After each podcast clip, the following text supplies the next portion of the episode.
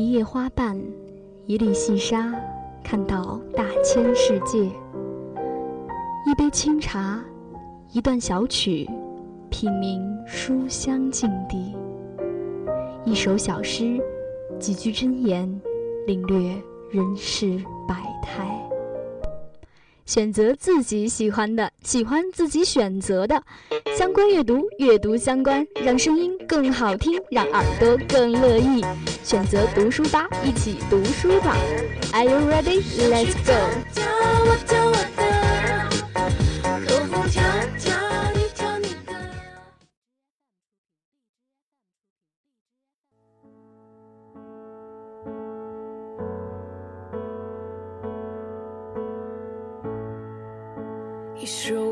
like a fire.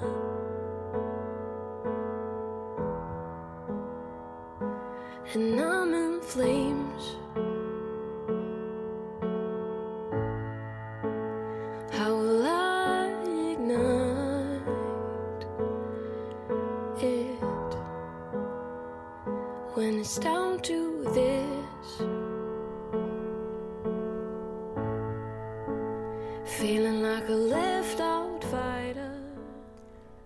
了，北京时间的十七点零五分，在周二的读书吧，我又与你不期而遇了。我是今天的主播雨晨。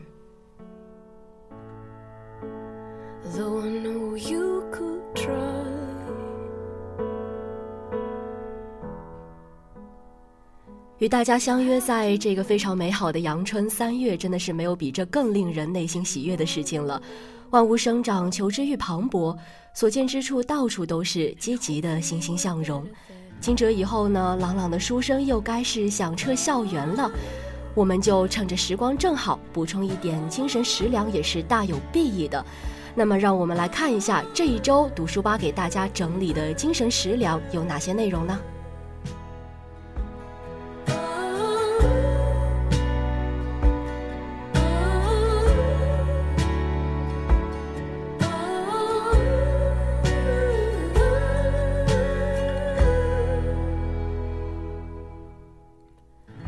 首先，第一个板块有颜如玉。本期读书吧带你进入一段布满欲望陷阱的奇特旅程，来自于英国作家 Ian McEwan 的作品《只爱陌生人》。第二个板块疏通有道，今天的小路上照样是各类新书在铺晒。今天给大家带来的三本书分别是《每天早上和你一起醒来》，如果没有今天，明天会不会有昨天？还有《浪花少年侦探团》三本书。那第三板块观读有关于阅读不止于读书，今天我们来聊一聊朗读者，多一些朗读者式的文化陪伴，让读书变得流行起来。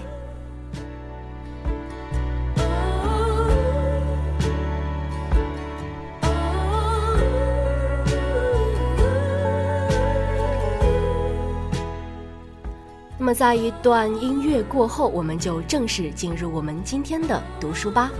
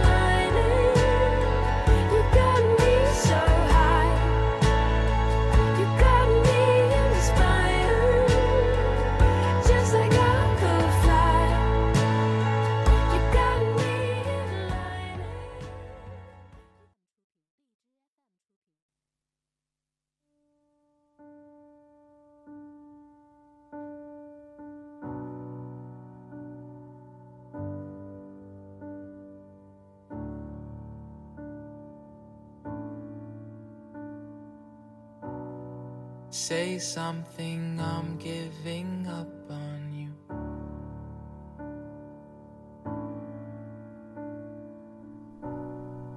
I'll be the one if you want me to。虽然说现在还是乍暖还寒的三月份，但是呢，今天给大家介绍的这本书以及整个故事都发生在炎热的夏季。都说夏季是一个斑斓而幻灭的季节，灯红酒绿，惹人犯罪。这个故事发生在大西洋边上温带海洋性气候的岛国，阳光过分热情，导致我们经常看不清一些真相。那这个故事的英文名叫做《The Comfort of Strangers》，直译过来就是来自陌生人的慰藉，又名只爱陌生人。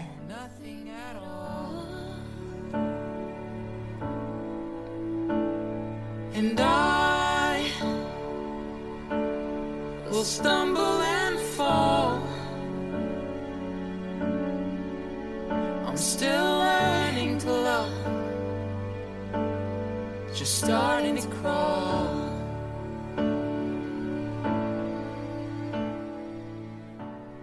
近年来呢，Mike Ewan 在这个主流文学圈是获得了越来越高的评价。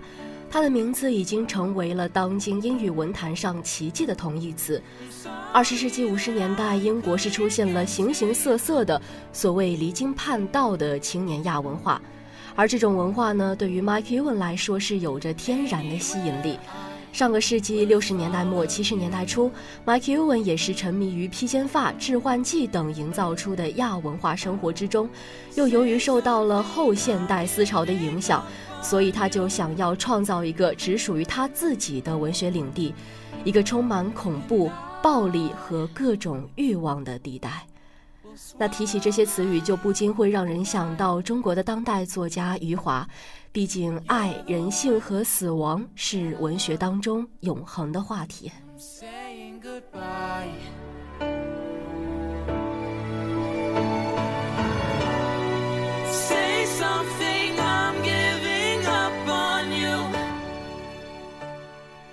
而这部被称为是 Mike Ewan 两部小型杰作之一的作品《只爱陌生人》呢，也贯穿着他的文学理想。讲述了一个关于欲望、陷阱和暴力的故事。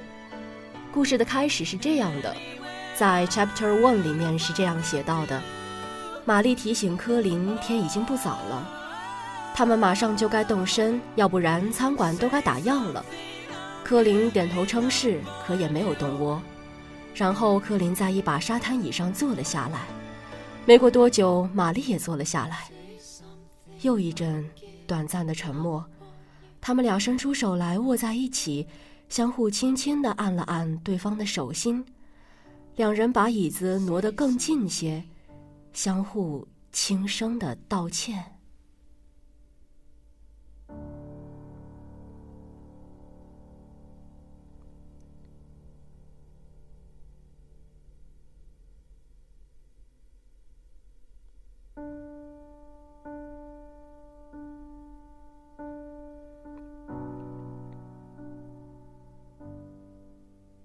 这就是故事的开端，非常的平静。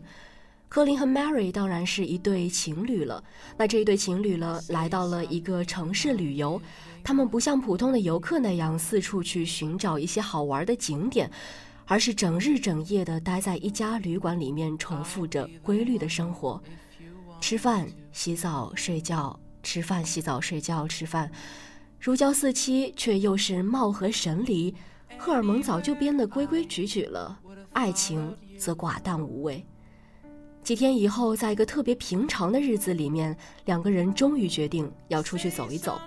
但是呢，两个人却在陌生的城市里面迷路了。就在两个人饥肠辘辘的时候，出现了一个人，热情地带他们去酒吧吃东西。这个人的名字就叫做罗伯特。在酒吧里，罗伯特与他们分享了自己的童年故事。那是一个怎样的故事呢？罗伯特一家都长期的笼罩在专制残暴的父亲的阴影之下。没错，父亲的皮带将罗伯特的性格可谓说是一下子就抽进了暴力的深渊。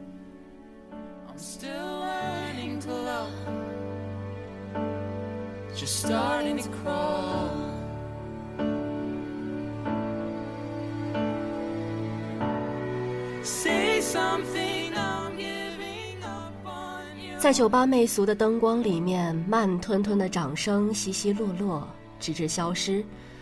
他们聊啊聊啊，聊到了半夜，罗伯特就邀请他们到自己家里面休息。在罗伯特的家里面，他们遇见了罗伯特的妻子卡罗琳。他们在罗伯特家的日子平静而愉快。回到旅馆之后，科林和 Mary 就又回到了之前重复的生活。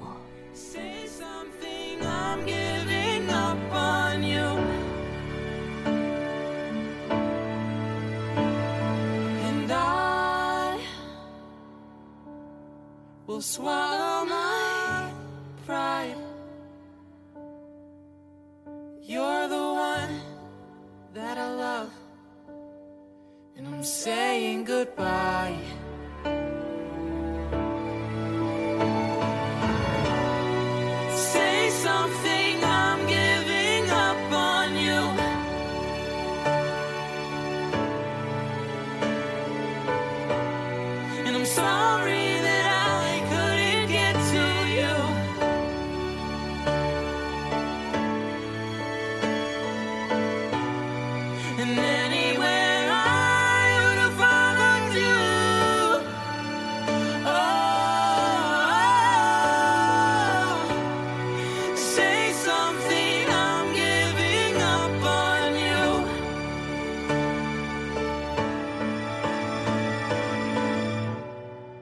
Say something, I'm giving up on you.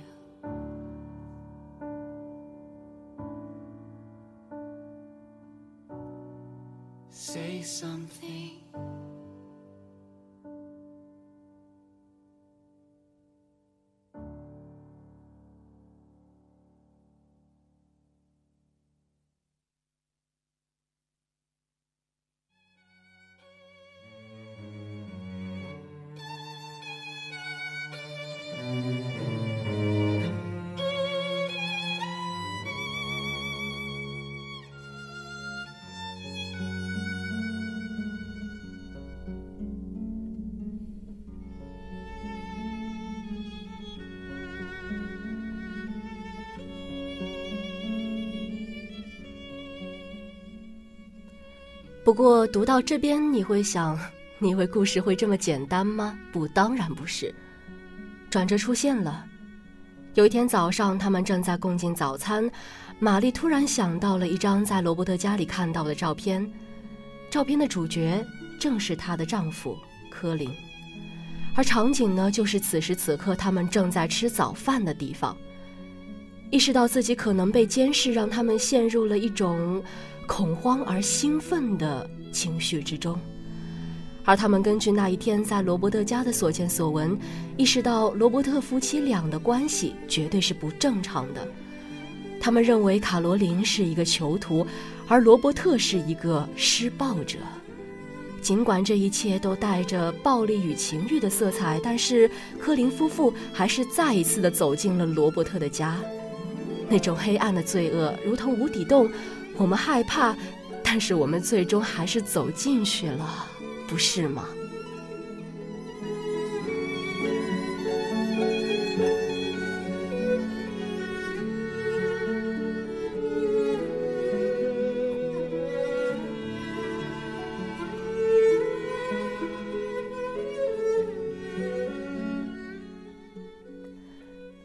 他们所预料的那样，卡罗琳和罗伯特的关系是不正常的。而罗伯特夫妇从科林一踏进这座城市的时候，就注意到了他。他们被科林特别美好的外表所吸引，甚至说拍了很多他的照片挂在自己的房间里面。罗伯特夫妇就这样一路监视着科林，并且是最后诱惑着他走进了这个恐怖的家。最后，罗伯特夫妇对科林施暴，而玛丽则被迫在一旁看着全过程。这场暴行所涉及的欲望早已经超出了性别，让人觉得不忍卒读，甚至说最后科林是死在了罗伯特的暴行之下。没错，就是你最后看到的那个被单上面的苍白而无血色的脸。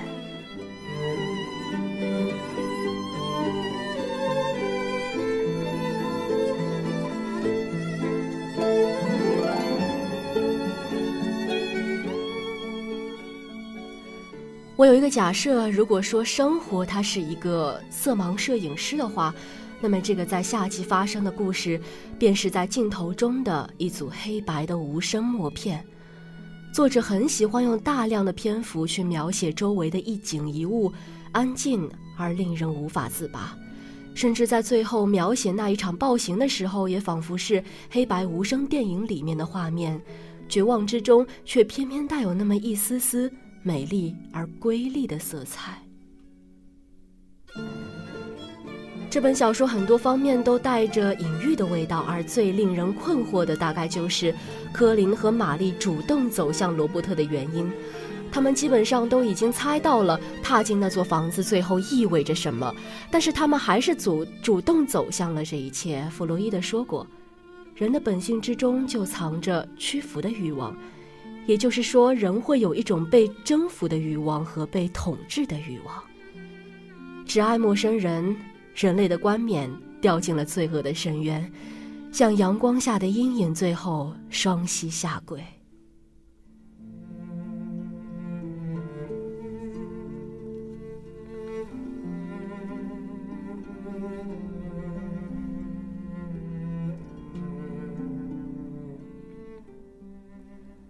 这是一个看起来略微沉重的故事，但是呢，就像所有讨论欲望和人性的书一样，总是带着一种诱惑与吸引。或许这些作品能讲出我们内心最真实的部分，了解我们本身带有的恶，才能让我们更好的去拥抱善。麦克尤恩对黑暗人性的笔耕不辍，并不是说想要让我们让自己成为嗜血的猎奇的瘾君子，而是对于人性的各个层面的拓展和深挖。当然，这也是严肃文学的最根本的诉求之一。我想，如果你是严肃文学的爱好者，如果你想对人性了解更多的话，麦克尤恩的这一部作品《只爱陌生人》会是一个不错的选择。就像一把大提琴上最低沉的音阶，把人身体上的每一个细胞都演奏、演奏、演奏了千千万万遍。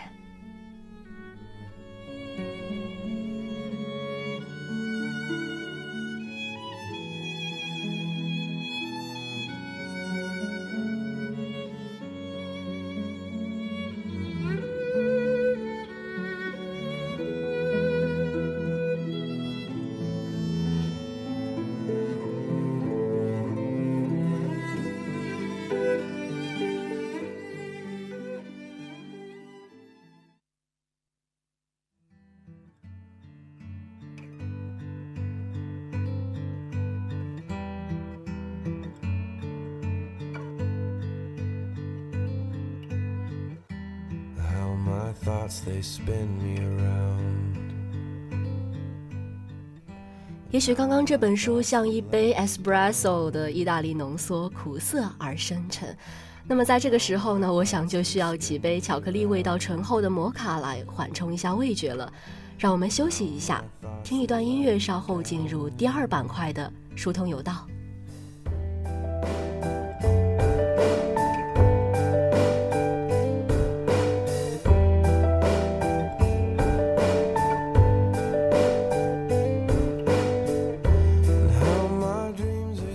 本期的书通有道给大家带来的第一本书非常的可爱，作者是五十块与蔡耀耀，名称是每天早上和你一起醒来，出版社是作家出版社。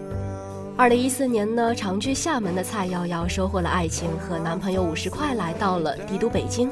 这两个人决心在忙碌的生活之中好好的经营爱情。蔡耀耀也萌发了给男友做三百六十五顿不重样早餐的念头。生活的脚本难以设定，一年以后，瑶瑶就怀孕了。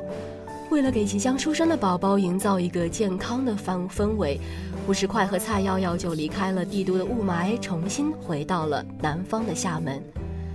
在这个对五十块来说稍显陌生的城市里面，年轻的丈夫准爸爸就挽起了袖子，开始每天为妻子做起了不重样的早餐。在北京的时候，两个人，他为她每天做早餐。回到厦门，她怀孕了，不能再操劳了。于是呢，丈夫就来继续这一项任务，续写他们的美食情缘。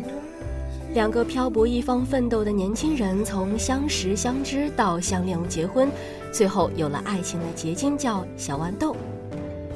我想，这段爱情故事中最最珍贵的地方，就在于两个年轻人用温柔的心，用细腻的文字，诠释了那些在日常生活中看似普通又平凡的点点滴滴。我想，我们都是喜欢美食的，就像我们喜欢美好的感情一样。每一个有关于食物与爱的故事，都是一段难能可贵的生命记录；每一顿用心烹制的早餐，都是一份给予爱人和家庭最好的礼物。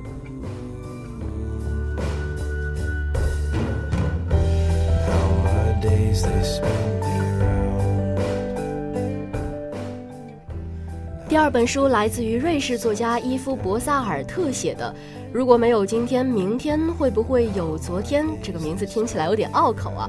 译者是欧丽远，出版社是民主与建设出版社，独行者品牌。假设你在桥上目睹电车即将撞上轨道的五个人，拯救他们的唯一办法就是把站在你身边的一个人推下去，那么你会怎么选择呢？假设博物馆里面的每一幅画都是相同的红色画布，只有画名和简介不相同。策展人说，每一幅画想传达的意念也有所不同。你可以要求退钱吗？假设村里的理发师只能帮不自己刮胡子的村民刮胡子，不能帮会自己刮胡子的村民刮胡子，他自己的胡子要由谁来帮他刮呢？那么，以上的问题就是哲学家精心设计的思想试验。因为哲学无法用科学试验来检验其正确性，于是呢，哲学家在脑中设计出具体的假设情境，测试哲学理论是否符合我们对于相关概念的理解，以找出人生的根本问题的答案。苏格拉底、柏拉图、萨特、加缪和尼采众多伟大的哲学家都曾设计过类似的思想试验。新锐哲学家伊夫·博萨尔特就精选了其中最经典的五十五则，用清晰而易懂的方式加以阐述和推演，最后引导大家来探讨最令人彷徨的人生十一大主题。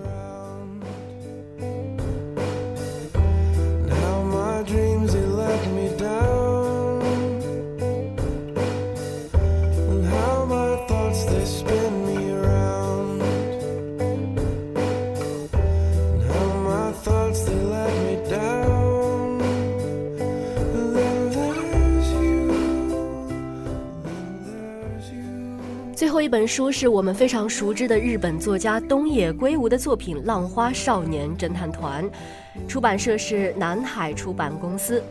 这是东野圭吾的第四十七部作品，讲述的是可爱的忍阿忍老师与调皮的学生、迷糊的警察之间的破案小剧场。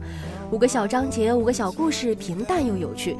不同于像东野圭吾以往的作品啊，《白夜行》啊，《时深》等等的一些深沉而黑暗的作品，让人觉得压抑的关于人性与社会问题的破案故事，在这一部作品里面呢，你能感受到的就是轻松与快乐，还有满满的温情。这部作品没有用过多的笔墨来描写案件，但是呢，在这一些篇幅短小的小推理背后，却折射出了生活的无奈。任何人都有可能成为作案凶手，任何时候都有可能成为死亡时间，任何理由都可以作为作案动机。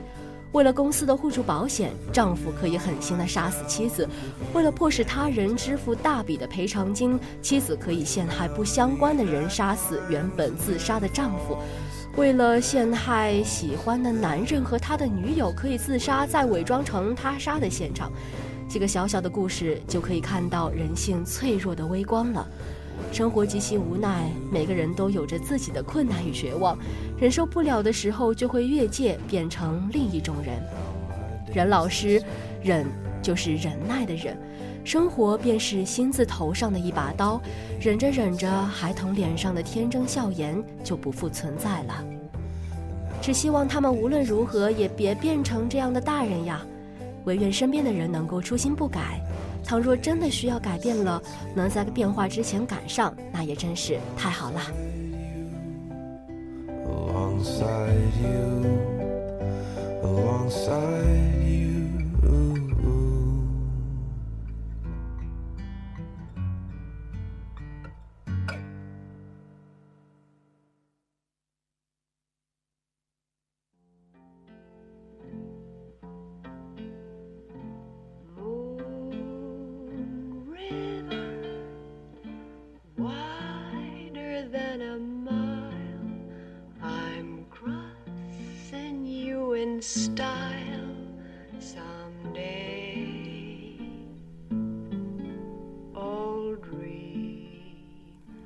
奥黛丽·赫本历史中永不褪色的绝代佳人。那么你现在听到的是赫本演唱的《Moon River》。在经典的旋律之中，我们就来介绍一些经典的事物吧。比如说今天的第三板块的官读，本期的资讯就是朗读者，多一些朗读者式的文化陪伴，让读书变得流行起来。there's such a lot of words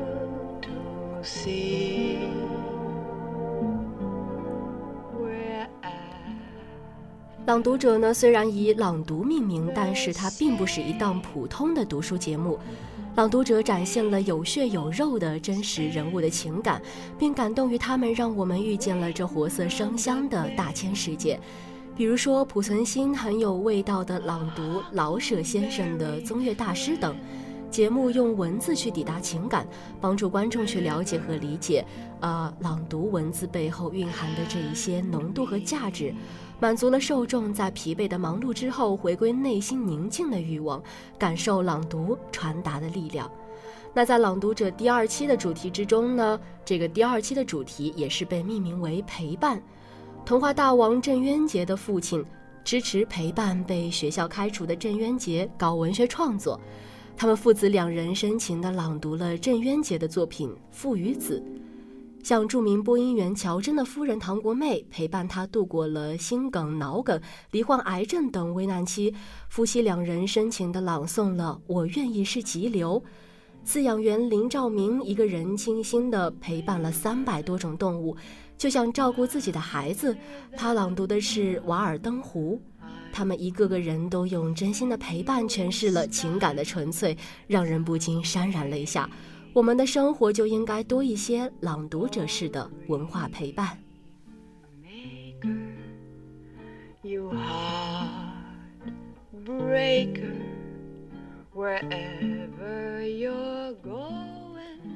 这个节目的全称叫做大型文感呃文化情感类节目。文化呢，指的就是我们跟书籍相关，但还有一点很重要，那就是情感 （emotion）。很明显，朗读者的节目既然是情感与文字的联系，而文学给人最大的感受就是一个个文字背后传达出来的真情实感了。所以说，朗读者要向观众传达的，恐怕不仅仅是文字本身，或者是追求情感本身的煽动力，而是将文字与人结合，进一步将。情感切入到文学本身，节目呢在选取嘉宾的时候也没有过多的选取当今炙手可热的明星，而是选择了一些真正有话可说、有话会说的人物。这里面既有平凡人物，也有一些文学大家。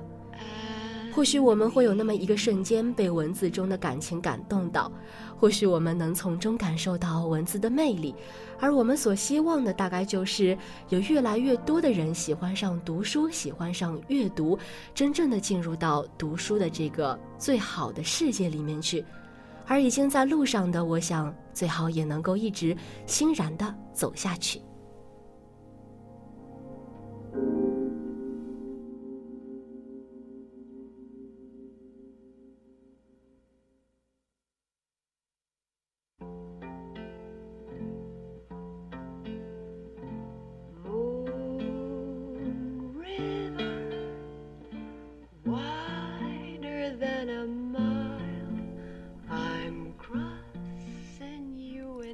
时间真的是过得非常之快，半个小时的读书吧之精神文化大餐的时间马上就要和大家告别了。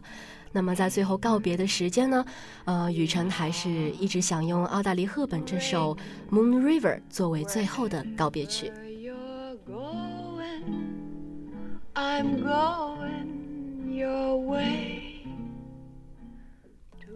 今天的读书吧，我们和大家一起来欣赏了，呃，英国作家 In McEwan 的作品《只爱陌生人》。那在第二个板块“书通有道”的这一个呃板块上面呢，我们给大家带来了三本书，每天早上和你一起醒来。如果没有今天，明天会不会有昨天？《浪花少年侦探团》三本书。最后的观读板块，我们和大家一起聊了聊最近非常火爆的《朗读者》。多一些朗读者式的文化陪伴，让读书流行起来。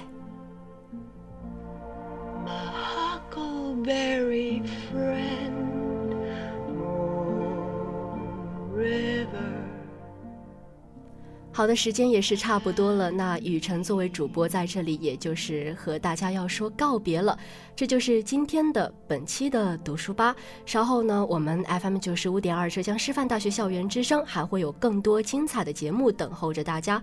在节目的最后，还是想和大家说一句，在天晴或者是天雨的时候，不要忘记用读书给自己充充电，补补精神食粮。我是主播雨辰，我们下期再见，拜拜。